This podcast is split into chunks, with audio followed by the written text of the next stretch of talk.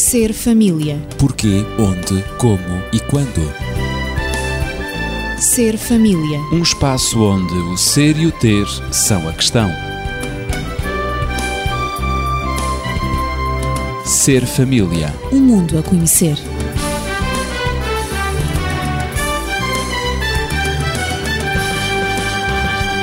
O tema das parafilias continua no programa Ser Família. Parafilias ou transtornos da sexualidade humana. Conhecidas antigamente como perversões sexuais ou atitudes sexuais diferentes daquelas permitidas convencionalmente. Falámos de masturbação, da homossexualidade, perturbações do género. Mas existem ainda muitas outras parafilias. Vamos apenas referir aquelas que são mais comuns com o objetivo preventivo. Eu estou acompanhado do Dr. Daniel Esteves, médico e terapeuta familiar, e da professora Natividade Lopes, que aborda o aspecto pedagógico. Vou dirigir-me primeiro ao Dr. Daniel Esteves e colocar a seguinte questão. Relativamente a estes transtornos da sexualidade, será importante não só assinalarmos a sua existência, mas e, sobretudo, preveni-los. Porquê? Durante muito tempo pensou-se que, de facto, as pessoas não deveriam falar sobre estes assuntos. Daí a criação dos tabus. Claro. Com a ideia, talvez, de que se não se falasse neles, eles não existiam. Mas o que se verifica é que, historicamente isto é um dado perfeitamente comprovado, estes problemas existem de há muito tempo e têm tendência a crescer. O que quer dizer que devemos sempre falar neles com um intuito preventivo. Chamar a atenção para estes problemas não é de maneira nenhuma tentar divulgá-los para que eles se generalizem, mas tentar é estar alerta para evitar a sua generalização. Abordá-los e falar neles é o primeiro passo para a prevenção, não é? Sem dúvida, sem dúvida. É tornar a população consciente destes problemas que podem existir no seu seio. Então, poderemos mencionar algumas dessas parafilias, os nomes e tentar perceber alguma coisa. Antes de mencionar as várias parafilias, eu gostaria de referir também que o Daniel falou em tabus, portanto, as pessoas adultas evitavam falar nestes temas e, sobretudo, o problema surgiu e a necessidade de falar sobre estes temas surgiu com o ensino misto nas escolas. É evidente que estou-me a referir eh, à década de 60, 70, não é? Uhum. Em que efetivamente o ensino passou a ser um ensino misto e rapazes convivem com raparigas, eh, quer Estão juntos básico, na sala de aula e também juntos. nos recreios. Exato. E, portanto, isso em várias fases do seu desenvolvimento, quer na infância, quer na adolescência. O que levou, efetivamente... Isso parece-nos positivo, não é? Sim, parece-nos positivo e uhum. porque pareceu positivo também aos educadores e aos professores e a todas as pessoas envolvidas no sistema educativo, por isso mesmo houve a inserção do ensino misto.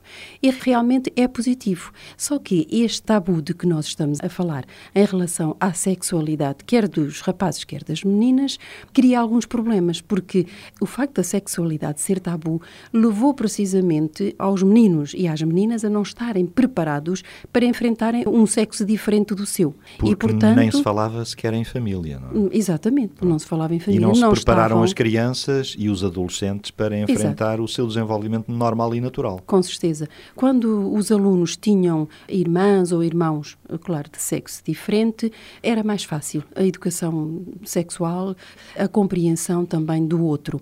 Mas quando os alunos eram filhos únicos ou irmãos do mesmo sexo, nós, professores, sentíamos mais dificuldades. Eu não sou professora dessa época, mas de qualquer modo sei hum, as dificuldades que claro. foram vividas. E, portanto, daí se passou a sentir a necessidade de fazer educação sexual na escola, mas sempre e até ao dia de hoje se sente a necessidade de fazer educação sexual, não só em relação às parafilias, como em relação a todos os comportamentos sexuais normais e, digamos, os convencionais e os não convencionais, para precisamente tanto rapazes como meninas saberem lidar com a sua sexualidade. E, portanto, saberem se comportar quer em família, quer em sociedade, e a escola está inserida na sociedade, portanto, saberem gerir a sua sexualidade. Este tema é sempre um tema oportuno, um tema atual, porque o tabu ainda não está vencido. E nós, claro. professores, encontramos uma dificuldade enorme em fazer educação sexual, porque os meninos acabam por desatar a rir, não é? Quando se trata destes temas. Não estão preparados preparados não para estão preparados. receber o assunto e tratar o tema. E, por outro lado, sentimos também que os pais dos nossos alunos também não estão preparados para falar aos filhos da sua sexualidade. E, portanto, há necessidade, sente-se uma grande necessidade, mais do que nunca, de tratar destes temas. Embora as parafilias sejam desvios, não é? Transtornos da sexualidade, mas mesmo assim há que abordá-las. E, portanto, eu só quis introduzir este aspecto e agora passo a palavra ao Daniel, porque ele vai fazer a descrição das Exato. várias parafilias, não é? Era aí neste ponto que ele estava. Muito obrigado pela tua intervenção. E então vejamos a questão de algumas parafilias. A primeira que poderíamos citar é uma que é muito vulgar nos nossos dias, ainda que as pessoas nem sempre a olhem dessa forma, que é o exibicionismo. Quando nós olhamos para as tendências que a moda assume, fundamentalmente a moda a nível feminino, vemos que elas mantêm uma tendência exibicionista enorme, uma carga de exibição tremenda. E a multiplicação até dos desfiles de moda, não é? Sem dúvida, de tal maneira que há canais de televisão que apenas e tão só vivem Exclusivos. disso. exclusivos disso. Em que muitas vezes até nos parece que se está num concurso a ver quem é que destapa mais sem destapar tudo. E coisas assim do género. Portanto, há de facto uma promoção do exibicionismo. Ora, em contrapartida ao exibicionismo, temos uma outra promoção, que é o voyeurismo. Aquele que vê, Está ligado. aquele que olha, aquele que procura observar.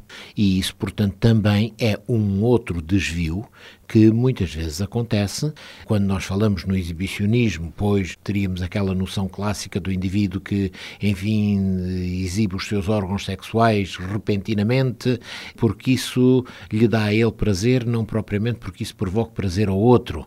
Pronto, está bem, é uma visão muito clássica, mas na realidade aquilo que dissemos sobre a moda também é significativo. Em relação ao voyeurismo, é aquele indivíduo que passa a vida, entre aspas, a espreitar para ver se vê. É aquele indivíduo que tenta ver aquilo que eventualmente outros não pensem que esteja a ser visto.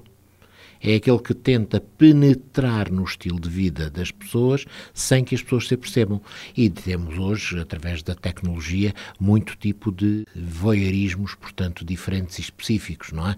É Como é o caso do upskirting e coisas assim do género, não é? Bom, depois teríamos também a possibilidade de fixação em determinado tipo de objetos, objetos que estão relacionados com o sexo oposto ou não, mas que em si próprios representam já um fator de estímulo sexual, que seria, portanto, o caso do fetichismo. Depois seria também aqueles casos em que a sexualidade pode estar ligada, portanto, à sensação de domínio, de poder e de sofrimento e poderíamos ter aquilo que se verifica para o exterior, portanto, o domínio e o poder e o sofrimento infligidos a outros, enquanto que poderíamos também ter aquilo que é virado para o interior, o domínio, o poder e o sofrimento virados para o próprio. E, portanto, estas seriam duas formas de sexualidade, de desvios da sexualidade, que seriam, portanto, o caso do eh, sadismo e do masoquismo. Exato. E depois teríamos, portanto, outro tipo de vivências, de desvios, que, enfim, podem ter até uma importância muito grande para hum, camadas mais jovens, para as crianças, que necessariamente, certamente que aí a Natividade tem muito para dizer sobre o assunto, que é o caso das pedofilias, o caso da violação de menores, o caso, portanto, dos incestos, enfim, tudo formas que, de facto, merecem a nossa consideração. Natividade? O Daniel falou do abuso de poder nestes tipos de parafilias que consistem em abuso de poder. E, de facto, o abuso sexual de menores é o abuso de poder. E pode apresentar várias formas. Ele falou do exibicionismo e eu diria que na classe do abuso sexual de menores, o exibicionismo é uma das formas de abuso de poder. Diria também, só uma palavrinha em relação à moda, e eu diria que tudo aquilo que é exibido perante as classes mais jovens leva essas classes mais jovens, quer na infância, quer na adolescência e na juventude, a criarem modelos e ídolos também para eles. E a seguirem aquilo que veem, a quererem vestir-se exatamente como eles se vestem, a desejarem alguns acessórios que eles usam também e, sobretudo, também a terem a mesma forma física. Portanto, e a emagrecerem beleza, como emagrecem. Exatamente, não é? era aí as consequências, uhum. portanto, por vezes cai-se na anorexia, na na bulimia, tudo isso, este aspecto do exibicionismo é muito importante e está muito acentuado na nossa época. E claro que as meninas e os rapazes que lutam, não é, por se identificarem, por terem a sua identidade, eles também relacionam essa identidade e fazem-na através de modelos que se exibem. E precisamente eles criam esses modelos, vestem-se com as mesmas cores. O pior é que também copiam os mesmos comportamentos. E, portanto, isso tem uma força extraordinária na nossa sociedade.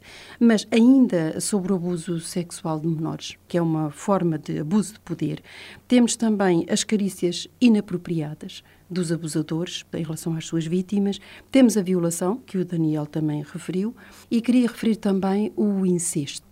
O incesto eh, normalmente tem lugar eh, entre familiares ou vizinhos ou amigos da criança ou do adolescente, não é?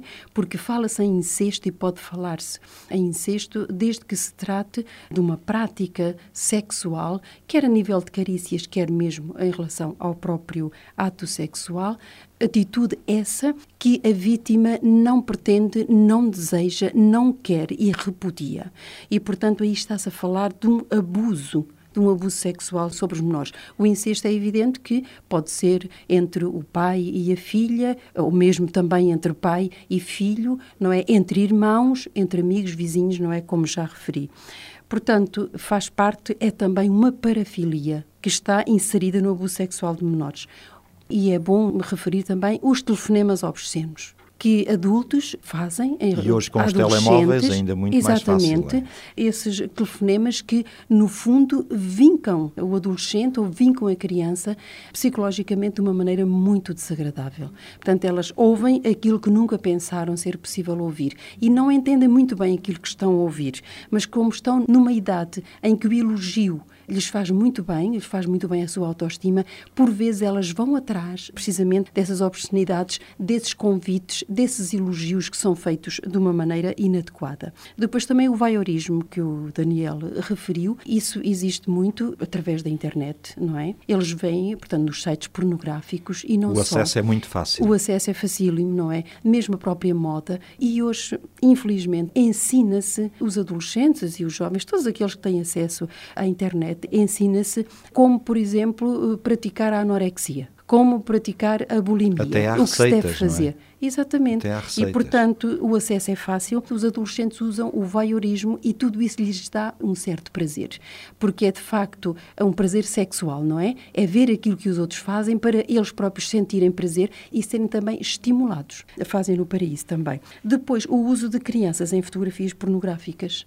Isso é feito não só para alimentar um certo mercado, digamos assim. E é um mercado internacional. É, porque a prostituição infantil é uma outra forma, uma outra parafilia que está no abuso sexual de menores que importa referir também aqui. E que todos nós temos necessidade, claro, estamos apenas a citar estas parafilias, mas que é importante nós conhecermos-las para podermos saber não só o que são, mas como preveni-las porque elas existem e há necessidade de sabermos lidar com elas, sobretudo como educadores, o que fazer e como sociedade, não é? Perante estas parafilias Exato. existentes na nossa É exatamente época. isso que eu estava a pensar enquanto vos escutava. Parece-me que também os meios eletrónicos de comunicação são os que mais veiculam, portanto, estas parafilias. E são os meios onde isto mais eh, pode ser visto e também lançado o convite e as sugestões para. Sim, e o que é que se poderia fazer? Esta é uma discussão que ultrapassa o âmbito do nosso programa, mas é uma questão já recorrente e muitos políticos até e especialistas se têm debruçado sobre este tema e outros. Quem é que poderá controlar e como controlar tudo aquilo que é veiculado nestes órgãos eletrónicos? Eu acho que os produtores desses mesmos programas, quer seja filmes, quer seja aquilo que se vê nos sites, nos blogs, enfim, em muitos meios, na própria televisão, não é? Os produtores dizem sempre, ou os autores, dizem sempre que cabe ao espectador, cabe àquele que Escolher, consulta, não é? Fazer a seleção, decidir ver ou não ver. Cabe aos pais Pois. permitir ou não permitir os filhos verem, estarem ou não presentes quando eles estão a visionar todos estes sites onde são exibidos estes tipos de Pois comportamento. é, é uma postura que Mas, é uma postura de defesa deles Sim, próprios. este é um problema de educação. No entanto, não é uma postura correta, Sim. Este é um parece. problema que tem que ser tratado na medida em que não existe censura, não é? Continua a não existir uma entidade reguladora destas coisas que defenda os direitos da criança, porque a criança e o adolescente têm os seus direitos. Eles têm o direito a ter o seu pudor e esse pudor deve ser respeitado. Há idades para tudo. Tudo isto tem as suas consequências, quer na infância, quer na adolescência. Como educadores, porque todos o somos, é? Deveríamos uhum. ser talvez mais responsáveis do que temos sido até agora. Não há censura. Evitando a exibição claro. destes comportamentos de fácil acesso a todas as classes etárias. Eu ia dizer não há censura, sim, há liberdade, mas a liberdade tem sempre limites. Exatamente.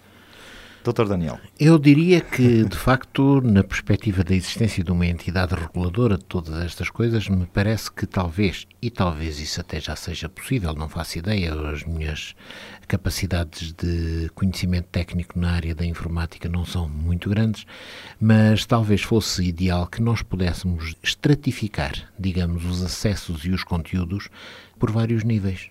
E, portanto, que esses níveis exigissem determinado tipo de elementos básicos para se ter acesso a eles, determinadas chaves.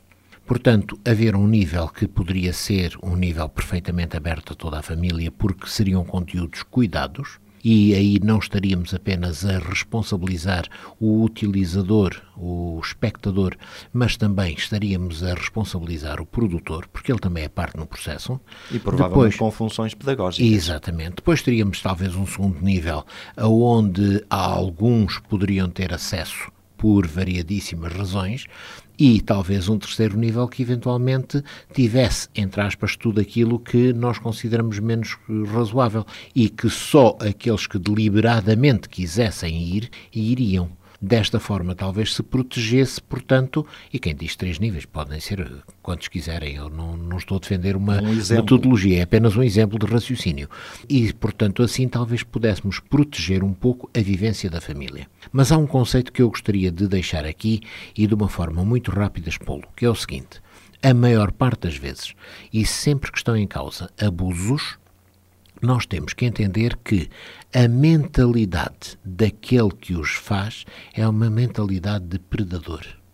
Doentia. É um, é, é um indivíduo que anda à volta da sua futura presa, preparando o momento do assalto para a dominar, para a devorar, digamos assim. Claro. É autenticamente um predador. É uma questão de tempo, mas é, ele é uma questão lá. de tempo e de oportunidade.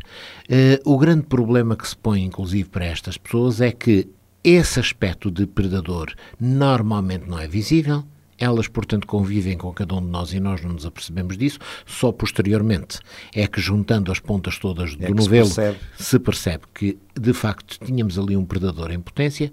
E um outro aspecto também muito significativo é que esse indivíduo, a partir do momento em que se tornou num predador, muito dificilmente vai deixar de o ser. O que quer dizer que, inclusive em termos de legislação e de futura reinserção desses indivíduos na sociedade, por exemplo, após uma condenação, de facto temos que nos questionar até que ponto é que essa reinserção deve ser uma reinserção de total abertura, de total liberdade. E se é mesmo possível? Pois, para muitos técnicos, para muitos autores, aquele que é predador não deixa de o ser, mesmo que tenha estado na cadeia, mesmo que tenha pago uma pena por causa de qualquer ato anterior. Estará sempre à espera de nova oportunidade. Natividade, nestes aspectos que temos estado a considerar, como é que poderíamos continuar no campo da prevenção? porque é disso que se trata. Finalmente, há que prevenir as parafilias e, mesmo que elas existam na sociedade, e haverá sempre desvios, haverá sempre, portanto, essas práticas menos convencionais, como é que nós podemos prevenir tudo isso? Eu, antes da prevenção, gostaria de falar das consequências, mas já que a pergunta é prevenção, então eu irei responder. Eu penso que há necessidade de intervir. Intervir para realizar dois objetivos primordiais. O primeiro é usar metodologias que envolvam os pais, as mães, os encarregados de educação, os educadores, os professores e a restante comunidade educativa. Munir os menores também, não só os adultos, que me referi, mas também o segundo objetivo é munir os menores de instrumentos que lhe permitam proteger-se em situações perigosas. Isto consistiria na implementação de programas de prevenção nas escolas. Os programas de prevenção de abuso sexual de menores a implementar eh, nas escolas devem inserir-se nos programas de educação sexual, que têm muito a desejar e que nós sentimos que não são o ideal, aqueles que existem, não é? E, portanto, ou esses programas que eu me estou a referir de prevenção, ou seriam inseridos no programa de educação sexual, ou então nos programas de promoção para a saúde, ou num ou noutro. As crianças deverão ter conhecimentos prévios em educação sexual e já referi que esses conhecimentos devem ser ministrados em primeiro lugar e em primeira mão pela família, pelos pais, logo desde a infância, desde os dois aninhos em que eles sentem, em que eles veem, examinam o seu corpo e têm a noção do seu corpo e sabem, Começam portanto, a tomar têm consciência do de si seu, próprios. que são diferentes, ou que são rapazes ou que são meninas, não é? Claro. E, portanto, esta prevenção deveria assegurar às crianças uma visão positiva da sua sexualidade e não uma visão deturpada. Isso tem que ser feito na família, na infância, quando a criança vai quer para o jardim de infância, quer para o primeiro ciclo do ensino Já básico. tem portanto, essas bases. Já tem essas bases. E ali, essas bases devem ser dadas com toda a transparência, com E toda a verdade, com toda a naturalidade. Portanto, a aplicação isolada dos programas, digamos, poderia desencadear sentimentos ou atitudes sexofóbicas, quando a sexualidade é uma componente fundamental da vida. Ora, se a educação é feita na família, isso não vai acontecer. Portanto, os programas podem prevenir as ocorrências de abusos sexuais, facilitam a comunicação, dos mesmos, quando estes acontecem, o rapaz, a menina não guarda segredo para si de que está a ser vítima de um qualquer abuso sexual, mas ele está familiarizado com estas coisas que podem acontecer e, portanto, esta informação acaba por reduzir, exato, esta informação acaba por reduzir a gravidade das suas consequências, das consequências do abuso, não é? E orientar as vítimas para uma reabilitação e também e sobretudo a reabilitação dos agressores. O Daniel falou que era muito difícil, evidente que Os é um processo muito difícil, em muito casos, é difícil. quase impossível. Exatamente. Portanto, mas sobretudo os potenciais abusadores poderão deste modo absorver uma cultura afetiva ou sexual. Portanto, quando eles ainda estão na idade de receber essa educação sexual, podem receber uma cultura afetiva ou sexual que inclui o reconhecimento da igualdade entre os sexos, o respeito pelo outro e o repúdio por relações de poder ou de submissão. Estamos a fazer educação. Estes programas têm, assim, como objetivo proporcionar às crianças e aos jovens competências para a prevenção do abuso e motivar para a denúncia e não encobrimento das situações conhecidas ou fortemente suspeitas de abuso.